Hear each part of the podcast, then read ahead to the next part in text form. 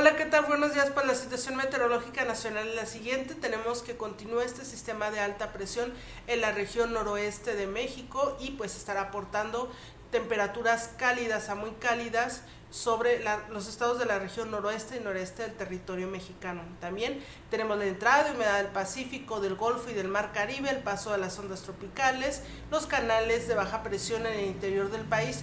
Todos estos sistemas están aportando pues las condiciones necesarias para que se formen precipitaciones con actividad eléctrica y probabilidad de granizo, principalmente en los estados de la región noreste, centro, occidente y sureste del país.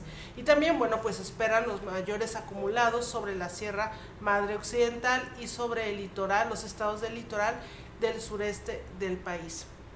Y bueno, pues para lo que es el área metropolitana de Guadalajara, para esta tarde se esperan temperaturas máximas entre 28 y 30 grados con probabilidad de lluvias y actividad eléctrica para la tarde-noche y también con viento arrechado del oeste entre 30 y 40 kilómetros por hora aproximadamente. La puesta de sol a las 19 horas con 27 minutos. El día de mañana se espera pues que se tengan temperaturas mínimas entre 17 y 19 grados y la salida del sol sea a las 6 horas con 32 minutos. Eso es lo que tenemos por el día de hoy. Que tengan un excelente jueves. Gracias.